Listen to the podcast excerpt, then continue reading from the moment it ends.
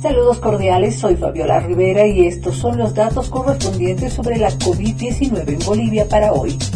Los datos para hoy lunes 30 de agosto. 401 casos positivos registrados, 166 en Santa Cruz, 71 en Tarija, 69 en Cochabamba, 34 en Potosí, 28 en La Paz, 27 en Chuquisaca, 3 en Beni, 2 en Oruro y 1 en Pando. Los fallecidos suman 18 en la jornada. La nota del día. Según Annika Wagner, profesora de nutrición y sistema inmunológico de la Universidad de Gießen, los nutrientes son importantes para los diversos niveles del sistema inmunológico. La carencia de estos debilita los mecanismos de defensa, lo que hace que los agentes patógenos puedan causar daño con mayor facilidad.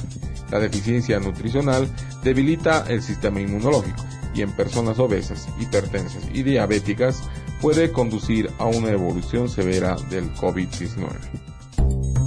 Eso es todo en esta edición de datos aquí en Three Points Working Group. Visítanos también en Facebook a través de www.facebook.com barra Three Points Working Group para ver las gráficas aquí mencionadas. Déjanos tus comentarios y síguenos diariamente a través de esta cuenta. Si te interesa saber cómo obtener los datos y la información que generamos, contáctate con nosotros a través del WhatsApp 591 78 73 85 95 o 591 7712 9989.